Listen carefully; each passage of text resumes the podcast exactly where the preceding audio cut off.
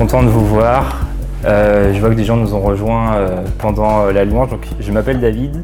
Je suis un des, un des trois pasteurs, un des trois responsables ici à Fireplace. Kevin et Nathan, qui sont les deux autres, ne sont pas là ce matin. Ils sont au Havre, dans une église, dans une église sœur. Ils vous passent le bonjour. Ils pensent aussi à nous ce matin, même s'ils sont en Normandie, un peu loin. Alors, pour ce matin, on va continuer notre série de prédications sur euh, le livre de l'Ecclésiaste. C'est un livre qui se trouve dans l'Ancien Testament, un livre de la littérature euh, de sagesse. Et on a commencé cette série en septembre, peut-être vous en rappelez.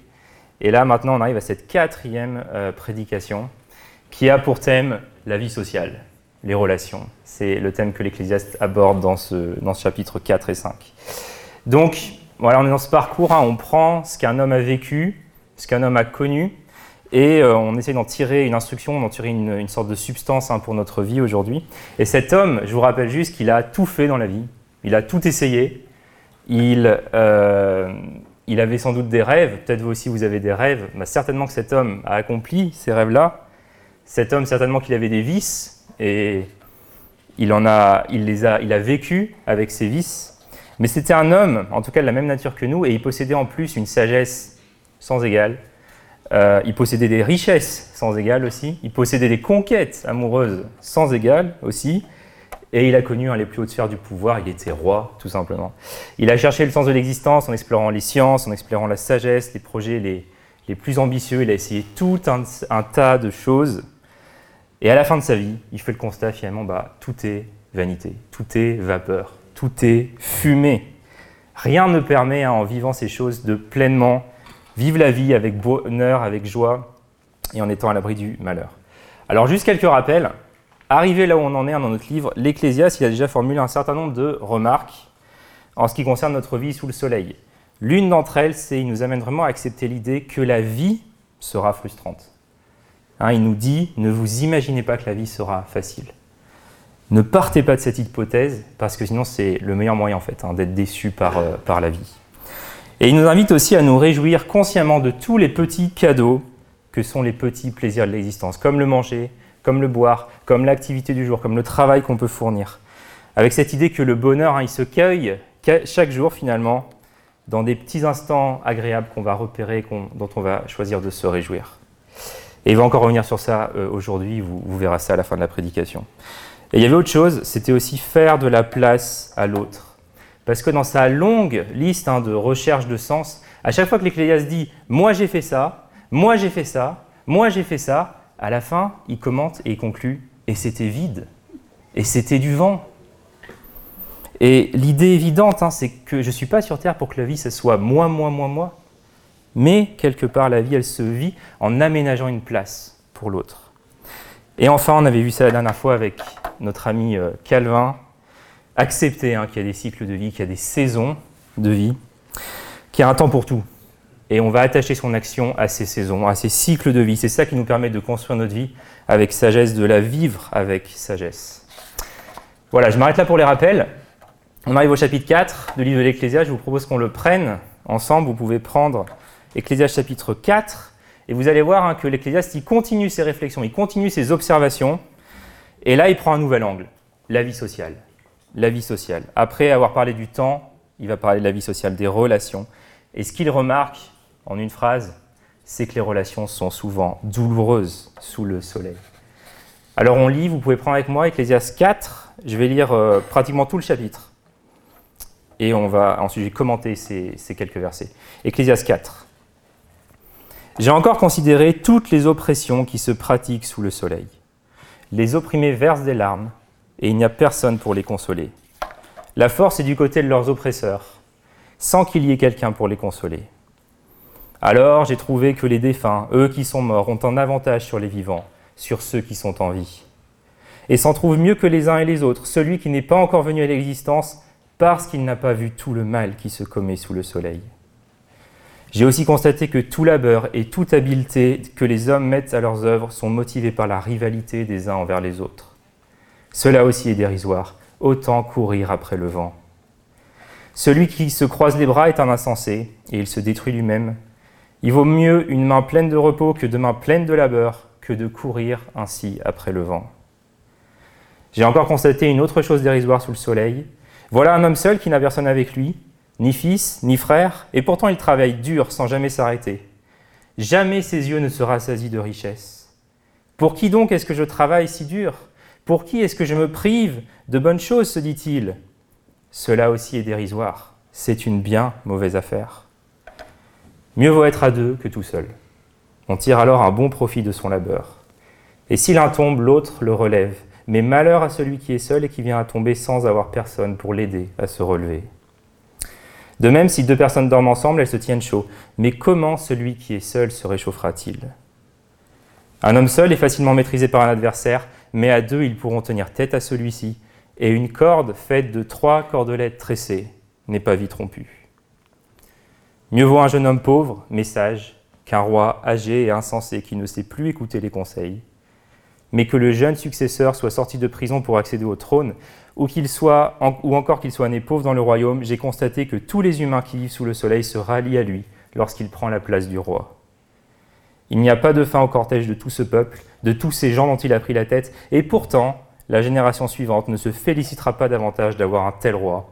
Cela encore est dérisoire, autant courir après le vent. Je m'arrête là dans la lecture. Et ce matin, ce que je vous propose pour commencer, c'est de faire quatre constats concernant les relations humaines. C'est pas moi qui les propose, c'est l'Ecclésiaste qui les fait. Hein, il fait quatre constats sur nos relations, on le voit, puisque l'expression j'ai considéré, j'ai examiné, j'ai constaté, elle revient à quatre reprises dans ces versets, verset 1, verset 4, verset 7, verset 15. Et il commence par dire que sous le soleil, nos relations sont marquées par l'oppression. Alors, ça commence fort, ça commence fort. Ce qui caractérise hein, nos relations sous le soleil, selon l'Ecclésiaste, c'est l'oppression. Et tout de suite, peut-être, vous pensez au régime totalitaire passé, au fascisme, au nazisme, à la Shoah, etc. Mais on n'a pas besoin d'aller aussi loin dans l'histoire, aussi loin à grande échelle, pour voir l'oppression. Elle est actuelle, cette trace d'oppression. Regardez les infos, les journaux télévisés. Il suffit de voir ce qui s'est passé encore cette semaine, malheureusement, pour euh, la petite Lola, mais chaque semaine, hein, ce qui nous est servi dans les infos, c'est euh, un bébé brutalisé, un lycéen poignardé, des personnes âgées escroquées, une femme battue et violée, des hommes exploités, un immeuble détruit par un obus. Et c'est ça les gros titres de l'actualité. Et je suis sûr, je suis sûr aussi que vous avez déjà vu l'oppression dans vos vies. Je suis sûr que vous avez déjà vu de vos propres yeux l'oppression. Pensez à quand vous étiez au collège. Pensez aux souffres-douleurs de la classe à celui qu'on pointait du doigt, à celui dont on se moquait. Et peut-être même d'ailleurs que c'était vous le souffre-douleur, ou peut-être même que vous étiez l'oppresseur, ou peut-être même encore que vous y partie de la majorité silencieuse qui dit rien et qui laisse faire. Et bien souvent, hein, comme le dit l'Ecclésiaste, il n'y a pas de consolation. Il n'y a aucune consolation possible pour sécher les larmes de celui qui est oppressé. Il n'y a pas de secours à espérer. Il n'y a pas de perspective réjouissante. Et c'est vrai que certaines situations sont juste désespérantes. Et certaines injustices sont telles qu'elles rendent vraiment la vie amère à ceux qui les subissent et elles ôtent tout sens à cette vie, au point qu'on préfère mourir. On arrive à un point où on se dit bah, la vie vaut pas la peine d'être vécue sous le soleil. Il y a tellement d'oppression. Et l'Ecclésiaste, il va, même encore plus loin. Hein. Je ne sais pas si vous avez vu, mais il va encore plus loin et dit mais il vaut mieux ne pas être né. Parce qu'au moins, comme ça, on ne voit pas la pourriture, on ne voit pas l'oppression qui existe dans ce monde. Et on peut se dire, waouh, mais il va vraiment loin. Il va vraiment loin. Mais il n'y a pas que lui qui dit ça dans la Bible. Hein. Il y a le prophète Jérémie, en Jérémie 20, il dit euh, Pourquoi est-ce que je suis sorti du ventre maternel? Si c'est pour connaître le malheur et la douleur. Pourquoi? Pourquoi Peut-être c'est une question que vous vous posez régulièrement. Pourquoi Pourquoi telle chose Pourquoi telle douleur Pourquoi tel malheur Et l'Ecclésiaste, il n'est pas là à nous fournir des réponses. Il ne donne pas réponse à tout. Mais il constate Hein, que les rapports entre les humains sont brisés. Il constate qu'il y a des gens qui sont dans des douleurs, horribles et qu'il n'y a personne pour les consoler. C'est ça la réalité du monde dans lequel on vit. Et c'est pas tout, parce que si euh, vous trouvez que ce n'était pas assez joyeux, il y a un autre constat. Il nous dit au verset 4 Nos relations sont marquées par la jalousie. Alors j'aimerais vous poser quelques questions ce matin. J'aimerais vous demander qu'est-ce qui fait qu'on se donne à fond au boulot? Qu'est-ce qui fait qu'on travaille comme des tarés, qu'on cherche à être le meilleur dans les études? Qu'est-ce qui fait qu'on se donne tant de, peine? Qu'est-ce qui nous motive à rechercher le succès? Et la réponse de l'Ecclésiaste, et peut-être que vous n'allez pas l'aimer, mais il dit c'est il y, a de la jalousie en fait dans nos cœurs, il y a de la rivalité les uns envers les autres. Ça, c'est le constat implacable que fait l'Ecclésiaste trop souvent. C'est la jalousie qui va motiver les hommes et les femmes sous le soleil. Alors, est-ce que c'est vrai? Est-ce que c'est vrai? Je crois que Martin, je t'ai vu acquiescer. Moi, je pense que oui. Surtout dans une société comme la nôtre, hein, où ce qui, ce qui fait la base de notre société, c'est quand même la performance. On est dans l'ultra compétition, on est dans l'ultra concurrence. Et ce qui va faire que finalement, quand quelqu'un est mieux loti, quand quelqu'un est mieux perçu, quand quelqu'un est mieux payé, quand quelqu'un est mieux placé, qu'est-ce qu'on fait? On a tendance à le jalouser. Hein, on veut sa situation, on veut sa carrière, on veut son salaire, on veut égaler cette personne et on veut même la surpasser. Et alors j'aimerais mettre des nuances, j'aimerais vraiment qu'on comprenne bien ce que dit l'Ecclésiaste ici. Hein. Il ne nous dit pas c'est mal de vouloir exceller au travail, il ne nous dit pas que c'est mal de vouloir produire un bon produit, de vouloir produire un bon service. Et on est d'accord que la concurrence, elle a aussi son utilité, hein, parce qu'elle permet la croissance, elle stimule la créativité. Et l'Ecclésiaste, il ne dit pas le contraire. Et il ne dit pas non plus que de manière absolue, le travail humain est toujours motivé par la rivalité, mais il dit quand même qu'une grande partie du travail humain est mal motivée. Et je vous rappelle que ce qui intéresse l'Ecclésiaste, c'est d'aller au cœur, c'est d'aller voir ce qu'il y a à l'intérieur, de voir ce qui se passe ici. Et forcer de constater qu'il euh, cerne quand même quelque chose de troublant dans nos cœurs, dans nos motivations. Quand il dit que ce qui motive l'envie de succès, l'envie de réussite, c'est la jalousie, je trouve qu'il est très pertinent quand il dit ça. Parce que voilà, encore une fois, posons-nous la question, qu'est-ce qui me motive à faire ce que je fais? Qu'est-ce qui me motive à travailler autant? Qu'est-ce qui motive mon perfectionnisme? Ah, Ça, c'est une bonne question à se poser, je pense. Qu'est-ce qui motive mon perfectionnisme? Et on peut gratter un peu. Et on va voir que parfois, souvent, c'est euh, une question de jalousie, c'est une question euh, de rivalité, c'est vouloir faire mieux que l'autre, paraître mieux que l'autre. Et puis, je vous invite à se poser ces questions, pas juste dans le milieu du travail, mais aussi dans la vie de tous les jours. Qu'est-ce qui me motive à être un bon ami? Qu'est-ce qui me motive à être une bonne maman, à être un bon papa, à être une bonne personne? Et parfois, souvent, c'est qu'on veut être plus performant, plus productif, plus réactif, plus intelligent, plus organisé, montrer qu'on arrive à gérer des tas de choses à la fois. Et je continue, mais on peut retrouver ça dans l'Église, hein. malheureusement. Qu'est-ce qui nous motive au fond à servir dans l'Église? Qu'est-ce qui nous motive à aller à tel ou tel événement de la vie de l'Église? Et l'Ecclésiaste dit souvent, très souvent, encore une fois, il n'y a pas d'absolu avec lui, mais souvent, très souvent, on veut être bien vu en fait, on veut être pertinent, on veut passer pour quelqu'un de sage, on veut plaire aux autres, on veut plaire aux responsables, on veut grimper en responsabilité. Je vous donne une citation de Dane Ortland, si vous avez euh, passé ces dernières semaines euh, avec, euh, avec nous, avec moi, vous avez vu que souvent je, cite ce livre. Bon, c'est vrai que je fais de la pub, mais c'est pas que j'ai droit, que je touche des droits ou quoi, mais c'est que je trouve qu'il est vraiment pertinent et qu'il est utile pour tout chrétien. Et il, est suivi maintenant dans, dans une deuxième braise, donc je me réjouis euh, de ça, de savoir qu'il peut être lu par beaucoup d'entre nous. Mais voilà ce qu'il dit. Il dit, nous devons aborder la globalité de notre péché pour le comprendre. Ce n'est pas seulement notre immoralité qui reflète le mal qui est en nous, même notre moralité est touchée. Hein, ce qu'il dit, c'est que même les bonnes choses que nous faisons sont imprégnées par notre péché. Et il continue, il dit, vous croyez que l'on pourrait se passer d'un diagnostic aussi morose et négatif? Examinez votre propre vie. Repensez à ce service que vous avez rendu hier. Ne cherchiez-vous cherchiez pas en réalité à laisser une bonne impression de vous-même et de vos qualités morales. Ne répondez pas trop vite. Réfléchissez bien. La façon dont vous saluez joyeusement les gens qui vous entourent aujourd'hui est-elle principalement alimentée par ce que vous voulez que les autres pensent de vous? Ne s'agit-il pas, comme l'a dit Augustin, d'un vice déguisé en vertu? Mais voilà les amis, qu'est-ce qui nous motive au fond hein, à faire ce qu'on fait? Et répondons pas trop vite, comme le dit Dane Northland, réfléchissons à ça. Et peut-être hein, qu'à la lumière de ce que dit l'Ecclésiaste, on a à réfléchir, voire à se repentir de certaines motivations qui peuvent être présentes dans nos cœurs. Et tout ce qu'on est en train de voir ce matin, ça m'amène juste à vous poser une question. J'ai juste envie de vous laisser avec cette question-là, c'est de qui est-ce que tu es jaloux en ce moment? De qui est-ce que tu es jaloux en ce moment? À qui est-ce qu'en ce moment tu es en train de te comparer et que secrètement, hein, tu espères dépasser, tu espères surpasser? Et une fois qu'on a répondu à cette question, remarquez qu'on a là sous nos yeux, en fait, une parole de sagesse, une parole de ce grand sage qui nous dit, mais stop, arrêtez, arrêtez, arrêtez de vouloir être le meilleur. Vous êtes en train de courir après du vent. C'est ça que nous dit l'Ecclésiaste. On court après du vent en agissant comme ça. On se fatigue pour rien, ça sert à rien. Parce que cette course, elle est vaine. Cette course, elle est sans fin parce qu'on trouvera toujours quelqu'un de meilleur que nous. Et parce qu'en plus, si ce qui nous motive, c'est la jalousie, bah, tout ce qu'on donne, tout ce qu'on transpire, tout ce qu'on fait, c'est pas pour des besoins réels, mais c'est pour courir après des choses qui vont jamais nous rendre véritablement heureux. Alors, arrêtons cette course, les amis. Et je pense qu'on peut commencer à voir les relations autrement, et je vais y revenir hein, tout à l'heure. Ça va Jusque-là? Je ne sais pas si le constat est très joyeux, mais il est peut-être réaliste, disons. On continue.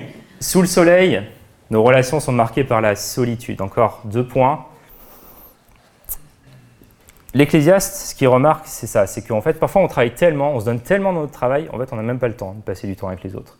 On n'a même pas le temps de connecter avec les autres. Pourtant, il nous, dit, il nous donne une clé intéressante hein, dans ce passage. Il dit Qu'est-ce qui nous permet de bien vivre la vie sous le soleil? Bah, C'est l'amitié. C'est l'amitié, c'est être avec d'autres. Regardez le verset 9. Mieux vaut être à deux que tout seul. On tire alors un bon profit de son labeur. Il vaut mieux être deux que tout seul. Cette vie ne se vit pas en solo, elle se vit avec les autres. Et l'Ecclésiaste nous dit bah, il y a un avantage à la coopération, il y a un avantage à travailler, à être ensemble. Ces choses sont bonnes. Et est-ce que ça vous rappelle quelque chose euh, Il vaut mieux être deux que seul? C'est le verset dans la Genèse que tu citais? Non, j'ai pas entendu Nawel. C'est le monde qui dit l'inverse, Ah C'est vrai. Alors, je faisais pas référence à ça, mais pourquoi pas? L'accord à trois brins, effectivement, on y vient après. Je pensais plutôt à la Genèse, où au début, hein, Dieu, je ne sais pas si vous vous rappelez, Genèse 2, il n'est pas bon pour l'homme d'être seul, exactement. Voilà. Mais imaginez juste, rappelez-vous un peu ce tableau-là de la Genèse. On est au tout début de la création. Dieu crée toute chose, il crée l'homme. Le péché n'est pas encore entré dans le monde. Tout va bien. Vraiment, relation parfaite. Hein, il y a un jardin parfait, il y a une relation parfaite entre Dieu et l'homme. C'est génial. Tout est parfait. Et dans ce truc parfait, Dieu, il dit en fait, il n'est pas bon que l'homme soit seul. Pourtant, on se dit mais c'est le pied, quoi. Il y a juste Dieu et l'homme. C'est génial. Et dans une relation parfaite. Et Dieu dit mais non, c'est pas bon. C'est pas bon que l'homme soit seul. Parce que Dieu a prévu qu'on vive cette vie avec les autres, qu'on vive cette vie pour les autres. Et donc il nous crée un autre. Hein. Dans la Genèse, il crée un vis-à-vis, la femme, qui est elle aussi créée à l'image de Dieu, qui sera cet autre, cette vis-à-vis avec lequel vivre. Et je pense que l'Ecclésiaste nous donne ici un remède à notre individualisme en nous montrant dans les versets 9 à 12 trois avantages de la vie ensemble. Il veut nous aider à changer de perspective, à ce qu'on passe du moi au nous, hein, nous faire réaliser que le nous, à la place du moi seul, c'est bien meilleur c'est bien plus profitable.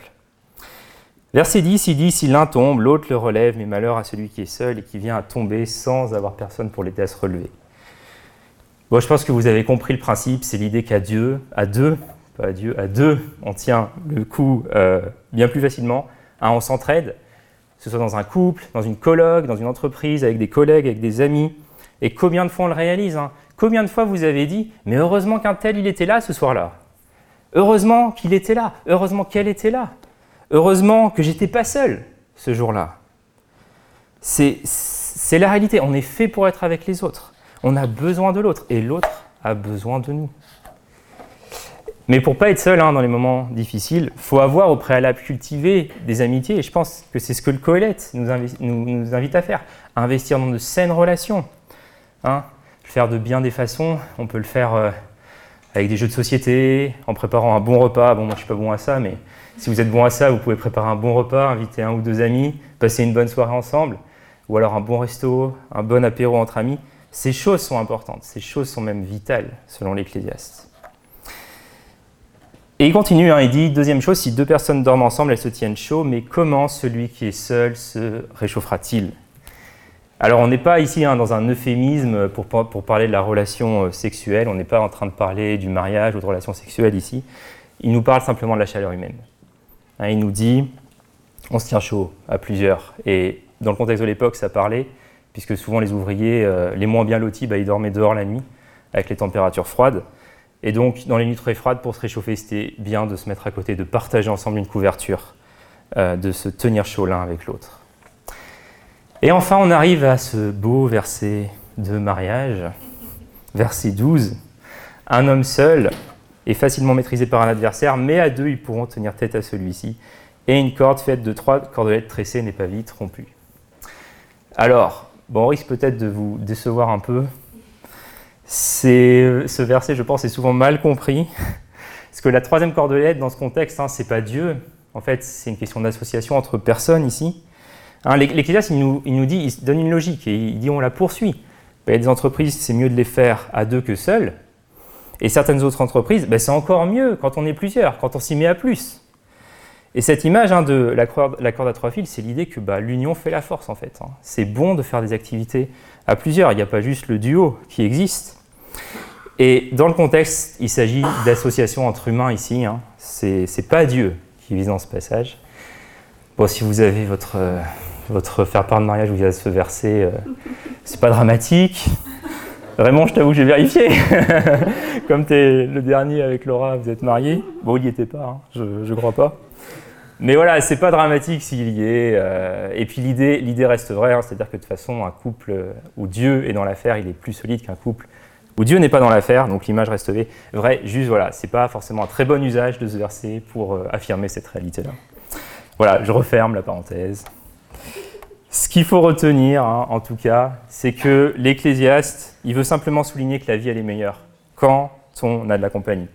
Et il y a vraiment dans les relations sociales, dans les relations amicales, des avantages dont est privé bah, celui qui va chercher à mener une vie euh, en solo.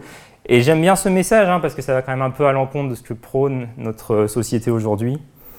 Bon, tu as cité quelque chose, Nawel, tout à l'heure, euh, mais je pense au-delà de ça, il y a cette idée d'indépendance, hein, qui peut être là, cette idée que bah, seul je suis plus fort, je me fais moi-même, je, me réalise moi-même, je réussis par moi-même. Et l'Ecclésiaste, il réfute hein, cette réflexion, et il nous montre qu'on a besoin des autres, et que l'amitié, c'est un cadeau inestimable. C'est un cadeau que Dieu nous fait. Allez, je termine cette première partie en vous disant que sous le soleil, nos relations sont marquées par l'instabilité. Ça, c'est les trois derniers versets euh, qu'on a lus. Et donc, il nous propose une image, hein, ici notre ami euh, l'Ecclésiaste, pour finir cette section. Il nous dit, bah voilà, il y a une image dans laquelle un jeune enfant est poussé par le peuple à prendre la place du roi. Et le peuple, il se rallie à ce jeune garçon parce que le roi, il est âgé, il est stupide, il est insensé. Donc voilà, là, il y a un jeune, euh, il est sage, ben, on va le soutenir et lui va prendre la place du roi. Mais la réalité, c'est que l'Ecclésiaste dit, bah, cet enfant sage, en fait, quelques temps plus tard, lui aussi, il n'a plus de soutien. Parce que, aux yeux du peuple, bah, lui aussi, finalement, il est devenu un roi stupide, un roi insensé. Et cette illustration, elle est employée pour souligner que la durée de la popularité, elle est brève, que la ferveur populaire est inconstante et que nos relations sont marquées par l'instabilité.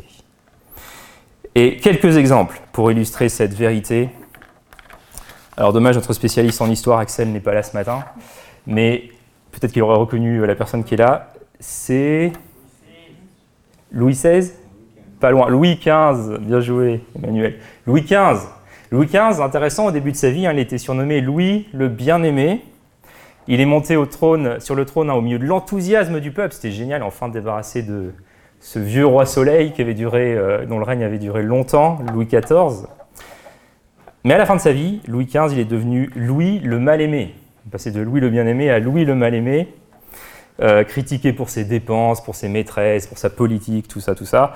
Et son cortège funèbre, hein, on nous raconte qu'il est passé dans l'indifférence totale, dans l'indifférence générale.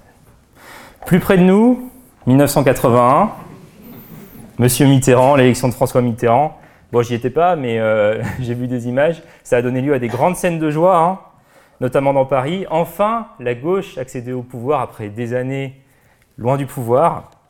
Cette élection, elle avait suscité de grands espoirs. Et puis finalement, après deux mandats, c'était la lassitude, hein. c'était le désenchantement, au point d'aller à droite, cette fois, pour élire Jacques Chirac, et cette élection du président Chirac, bah, devinez quoi? Elle a donné lieu aux mêmes scènes de joie et au même désenchantement, quelques années plus tard. Et puis alors on peut penser aux stars, hein.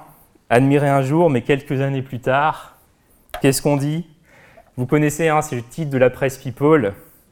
Vous ne devinerez jamais ce qui est devenu Britney Spears. Regardez à quoi ressemble Miss France maintenant. Hein, tous ces articles, Madonna méconnaissable, ses fans choqués. Voilà. Ouais, c'est bien, vous savez ce que je regarde euh, comme site comme ça.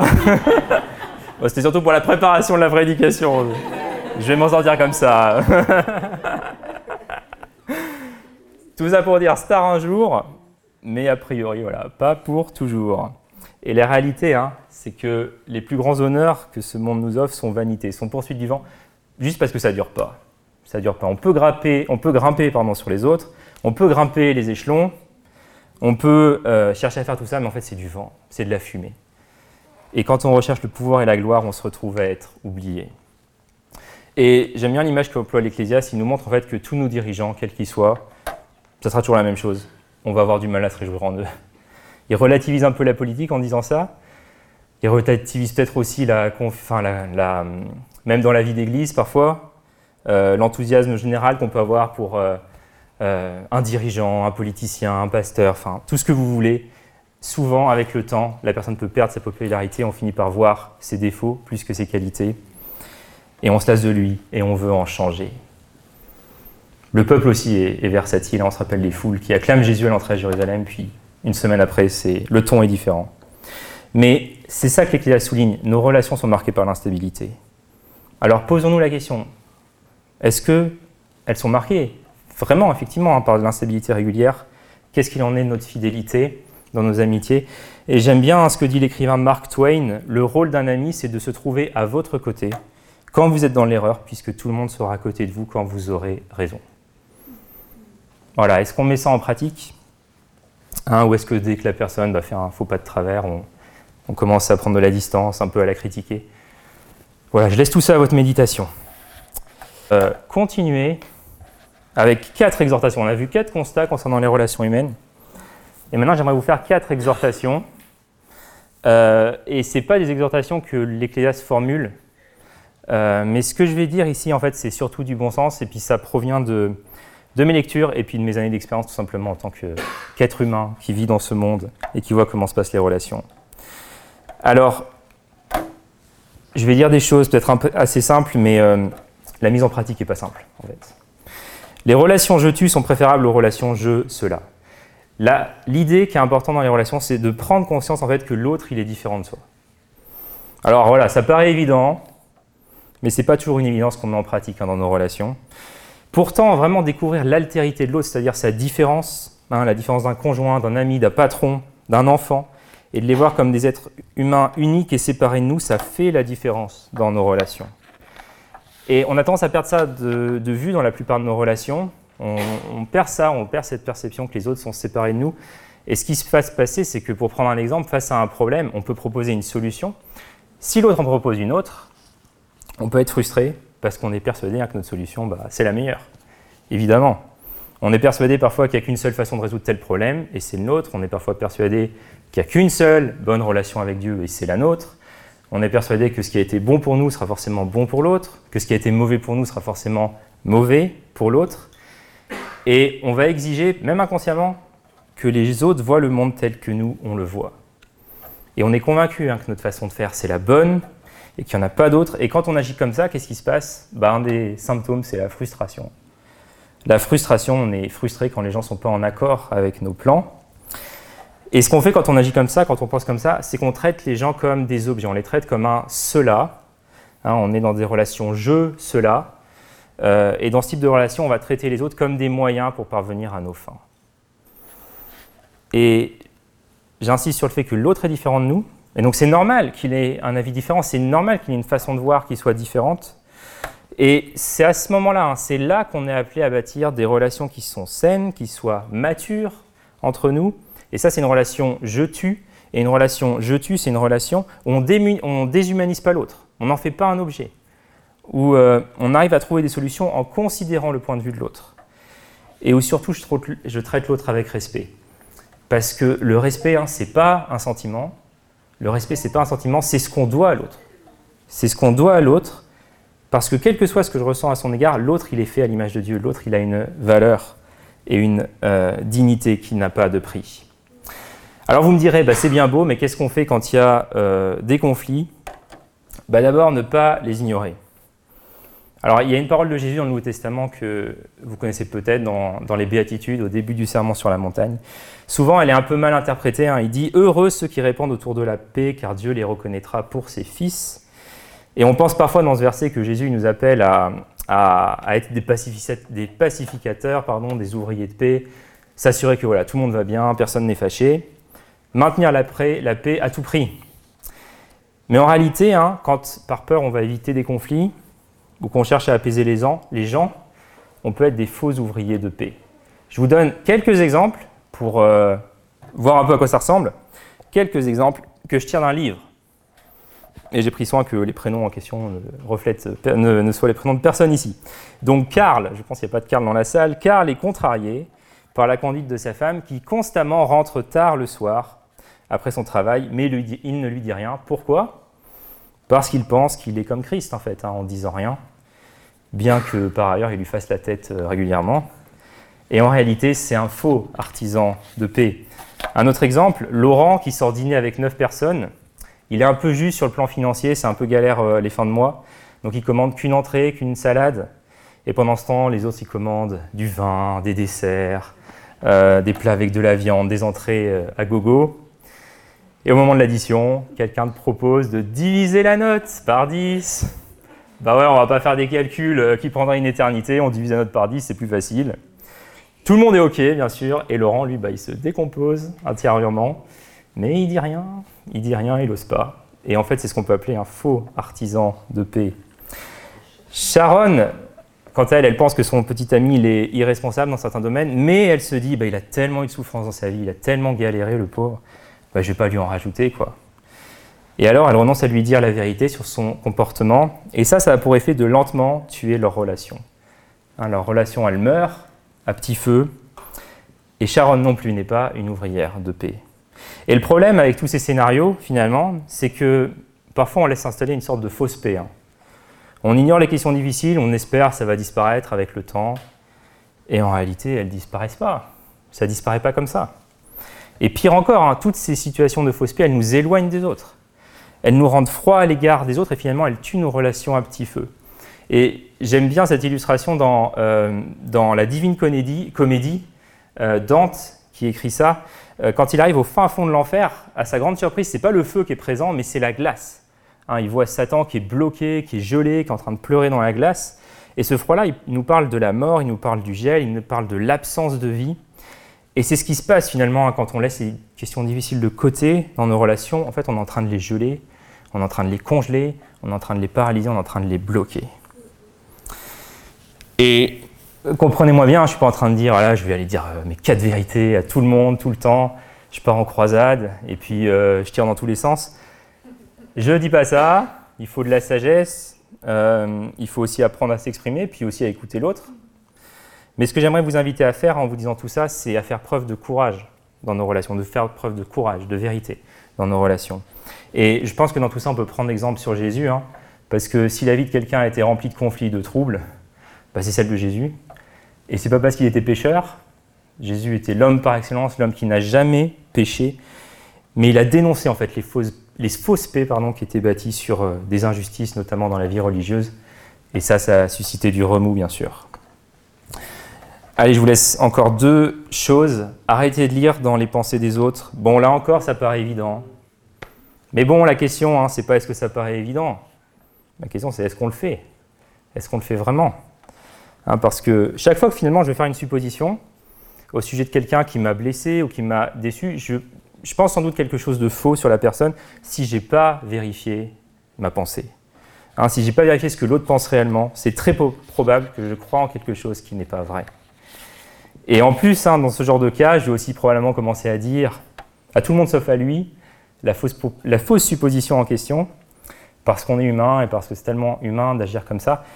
Et quand on fait ça, on enfreint finalement le neuvième commandement, hein, qui nous dit tu ne porteras pas de faux témoignages contre ton prochain. Donc c'est pas pas une mince affaire quand même. Mais quand on va quitter la réalité pour une création mentale de notre propre fabrication, en fait, on se crée un monde qui est contrefait. On se crée un monde qui est artificiel. Et en faisant ça, on met de la confusion dans les relations, on détruit les relations. Alors, ça arrive que l'autre agisse pas comme il l'avait dit, comme on attendait, mais dans ce cas, plutôt de faire plein de suppositions, hein, euh, pour laquelle il agit différemment de ce qu'on pensait, on peut simplement aller vérifier si notre supposition est fondée ou si elle est absurde, euh, et on le fait auprès de la personne en question, hein, pas auprès des autres. On peut aller voir la personne en question en lui disant bah, Je pense que tu penses ça parce que je te vois agir comme ça. Et ensuite, on donne la possibilité à l'autre de répondre et on l'écoute. On l'écoute euh, vraiment. Dernier point, clarifier les attentes. Et je pense que ça aussi c'est important parce que parfois on attend des autres qui sachent ce qu'on veut alors que bah, on leur a rien dit, on leur a pas exprimé les choses. Et combien de fois ça arrive? Je suis sûr que vous avez déjà entendu des choses du style bah, si un tel se se souciait vraiment de moi, il m'appellerait. Un tel devrait savoir que j'ai besoin d'aide pour venir réparer telle chose chez moi, je ne devrais même pas avoir à lui demander. Bah si en fait, si il faut qu'on formule les choses, euh, il faut, euh, il faut qu'on fasse ça. Et le problème parfois avec nos attentes, c'est qu'elles sont inconscientes. On ne se rend même pas compte qu'on a des attentes jusqu'au moment où quelqu'un nous blesse. Et là on se dit, ah oui en fait j'avais cette attente-là. Mais parfois elles sont inconscientes, parfois elles sont aussi réalistes. Hein. On attend des autres, euh, mon et merveille. Bon, ils ne sont pas toujours disponibles pour nous tout le temps. Et souvent elles sont non formulées aussi. Hein. On, peut ne jamais avoir dit à notre conjoint, à nos employés, à nos amis, à nos patrons, ce qu'on attend d'eux. Et on se retrouve à être en colère après, quand nos attentes ne sont pas comblées. Donc clarifions nos attentes, faisons en sorte qu'elles soient conscientes, euh, qu'elles soient réalistes. Je dois me demander ça, est-ce que mes attentes envers l'autre est réaliste? Qu'elles soient formulées, je dois dire mes attentes clairement, directement et respectueusement hein, auprès des autres. Et enfin, agréées, c'est-à-dire que l'autre personne, bah, elle soit consciente de mes attentes, mais il faut qu'elle les ait validées aussi, hein, parce que sinon, on est dans une relation où ça repose juste sur un espoir qui risque tôt ou tard d'être déçu. Voilà, je suis conscient que c'est un survol rapide que je vous propose ici. C'est quelques exhortations assez simples, mais je crois vraiment que si on les met en pratique, euh, ça peut nous permettre de devenir une communauté d'hommes et de femmes émotionnellement sains, qui savent vraiment aimer, parce que j'aimerais juste insister sur le fait qu'on a tous des façons malsaines hein, d'entrer en relation qui sont profondément ancrées en nous, qui sont là. On a tous ça. Et il faut être OK avec ça, mais ça prend du temps, euh, ça prend du travail pour passer de quelqu'un qui est facilement blessé, qui se met en retrait, qui, manipule, qui se plaint, à quelqu'un qui est en mesure de respecter les autres sans avoir à les changer, euh, de donner la possibilité aux gens de faire des erreurs et euh, de ne pas être parfait, ou encore de résoudre les conflits avec maturité et de négocier des solutions qui prennent en compte les perspectives des autres. Voilà, je m'apprête à terminer. Laissez-moi juste 5-6 minutes pour un dernier point mais écoutez-le parce que c'est pas c'est pas le moins important. Hein. Last but not least, c'est pas le moins important. Voilà ce dernier point. Finalement, sous le soleil, notre relation avec Dieu doit être marquante. j'aimerais insister sur ça parce que quand on arrive au chapitre 5 de son livre, je vais pas lire les versets, mais tout d'un coup, l'Ecclésiaste va nous parler de Dieu. Fait oula, ah, ok, Dieu arrive sur scène, mais qu'est-ce qu'il vient faire là en fait? Euh, Pourquoi il est mention de Dieu ici? Et je crois que l'Ecclésiaste veut faire plusieurs choses. Je vais en mentionner une principalement. Je pense que l'Ecclésiaste, euh, en mentionnant Dieu ici, il veut nous expliquer pourquoi en fait notre relation avec les autres elle est brisée. Et il nous dit c'est parce qu'il y a une relation qu'on n'a pas ou qu'on ne soigne pas assez. La relation avec Dieu. Je vous rappelle les deux grands commandements que Jésus nous enseigne aime Dieu de tout ton cœur. Et ensuite, quand tu sais puiser là-dedans, quand tu sais puiser dans ta relation avec Dieu, tu peux aimer les autres. Mais il y a une relation prioritaire, il y a une relation qu'il ne faut pas négliger, c'est celle avec Dieu. Et si on n'est pas en harmonie avec le Dieu de l'univers, on va vraiment avoir du mal à être en harmonie les uns avec les autres. Et donc, c'est à cette relation avec Dieu que l'Ecclésiaste nous appelle. Et si parfois on a du mal à affirmer notre relation avec euh, le Dieu de la Bible, c'est parce que, il me semble, on est souvent ignorant hein, de qui il est.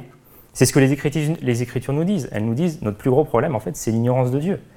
On voit ça dès le Jardin d'Éden, où Satan, il a soufflé un mensonge, il nous a fait croire que Dieu était un maître dur, que Dieu était malveillant, était un menteur. Et tout le reste de la Bible va le décrire comme un père qui est parfaitement saint, qui est parfaitement bon, qui est parfaitement souverain. Et il termine son chapitre, l'Ecclésiaste, en soulignant combien ce Dieu bon et bienveillant, il fait des dons en fait. Il donne des bonnes choses aux hommes. Posons-nous la question, dans quel but Dieu a créé les aliments? Est-ce que c'était juste pour qu'on fasse le plein de sels minéraux, de glucides, de protéines, tout ça? Oui, mais surtout pour notre plaisir. C'est pas juste pour qu'on ait le plein d'énergie. Dieu pourvoit à une large diversité d'éléments, d'aliments qui excitent nos papilles. On les cuisine, l'odeur se répand, ça vient dans nos narines, et puis déjà on, se réjouit. Alors je vous vois sourire, je, me rends compte que je vous peut-être un peu souffrir en, disant ça euh, juste avant le repas euh, du midi. Mais Dieu prend ce plaisir-là à nous régaler jour après jour, parce qu'on n'a pas un Dieu qui recherche juste l'utile, le nécessaire, mais il recherche aussi le beau, l'agréable, pour notre plaisir. Et c'est pareil avec les relations sexuelles, c'est pas juste donné par Dieu pour la survie de l'espèce, mais aussi pour notre joie, pour notre plaisir. C'est lui qui crée toutes ces choses-là pour notre plaisir. Et Dieu, encore une fois, ce n'est pas un rabat-joie. Hein. au contraire, dans la Bible, il est présenté comme le Dieu bienheureux, le Dieu joyeux. C'est ce que Paul nous dit en 1 Timothée 1.11, avec cette idée qu'il y a une plénitude de joie en sa présence. Et ce Dieu de la Bible ne nous appelle pas à une vie dans l'ascétisme, à une vie frugale, une vie rigoriste, une vie euh, austère, euh, mais il nous appelle à profiter de tout ce qu'il nous donne et aussi à nous réjouir en lui. J'aime beaucoup cette citation du théologien et pasteur du XVIIIe siècle, Jonathan Edwards. Il dit Dieu est le bien suprême de toute créature raisonnable et la joie que nous trouvons en lui est le seul bonheur par lequel nos âmes peuvent être vraiment satisfaites. Frère, Marie, euh, frère, mère, pardon, mari et femme, les enfants ou les amis ne sont que des ombres mais Dieu est la substance de notre joie. Ce ne sont que des rayons, mais Dieu est le soleil. Ce ne sont que des courants, mais Dieu est la fontaine. Ce ne sont que des gouttes, mais Dieu est l'océan. Dieu est la fontaine et la source de tous nos biens. Toutes ces choses qui nous réjouissent. Il y a plein de choses dans la vie qui nous réjouissent. Et elles ne peuvent pas nous combler pleinement, mais elles peuvent nous réjouir vraiment. Et on ne va pas se priver de ces choses-là parce que ça serait se priver de la grâce de Dieu. Mais gardons en tête que ce qui fait notre joie ici-bas, finalement, c'est qu'un aperçu, c'est qu'un dérivé de la vraie joie. Parce que si on remonte le courant, on trouve la source, la source de la vraie joie, Dieu, le Dieu bienheureux. Et finalement, on peut faire deux choses. On peut soit faire de Dieu la source de notre joie, soit faire de la source de notre joie notre Dieu. Je vous la refais. Soit faire de Dieu la source de notre joie, soit faire de la source de notre joie notre Dieu. On est invité à faire de Dieu la source de notre joie, nous réjouir en lui et profiter de tout ce qu'il nous donne dans sa grâce, le manger, le boire, l'activité du jour, les amis, les amitiés. On a vu ce matin, si en vrai la vie sociale, ben, c'est frustrant, parfois, souvent, ben, Dieu nous donne les autres. Il nous donne l'amitié comme un cadeau inestimable pour nous permettre de bien vivre cette vie sous le soleil. Et la solidarité humaine de deux ou trois compagnons, c'est l'un des plaisirs qui va aider parfois à faire passer la pilule de cette vie parce que c'est vrai que la vie sous le soleil, n'est effectivement pas toujours facile. Mais Dieu nous donne des choses. Et il se donne à nous lui-même pour nous permettre de bien la vivre. Je vous invite à prier pour conclure. Et puis Calvin, je te, je te laisserai euh, clôturer ce culte éventuellement avec un chant. Je, vous laisse voir. Mais prions quelques instants.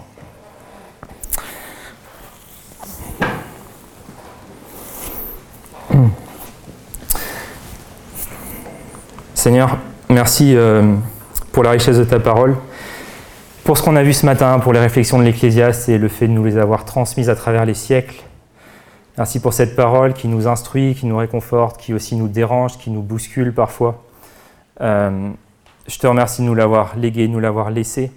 Alors que je prie, je te demande de rappeler aux uns et aux autres des choses qu'on pu les marquer, qu'on pu euh, leur parler durant ce message. Et je te demande, Seigneur, qu'ils puissent les, tenir ces choses fermement dans la semaine, que en aucun cas on ressemble à cet homme dans l'épître de Jacques qui entend la parole et puis qui l'oublie et qui passe à autre chose, mais vraiment à des gens qui laissent la parole régner en eux, s'imprégner et les changer, les transformer. Donne-nous de la méditer, donne-nous de la garder dans nos cœurs, Seigneur, de la mettre en pratique, de persévérer, afin qu'on soit heureux dans ce qu'on fait.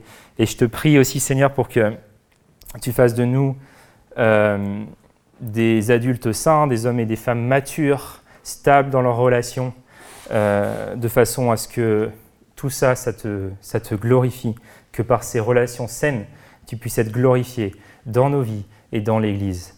À toi, Seigneur, le règne, la gloire, la louange à jamais. Amen.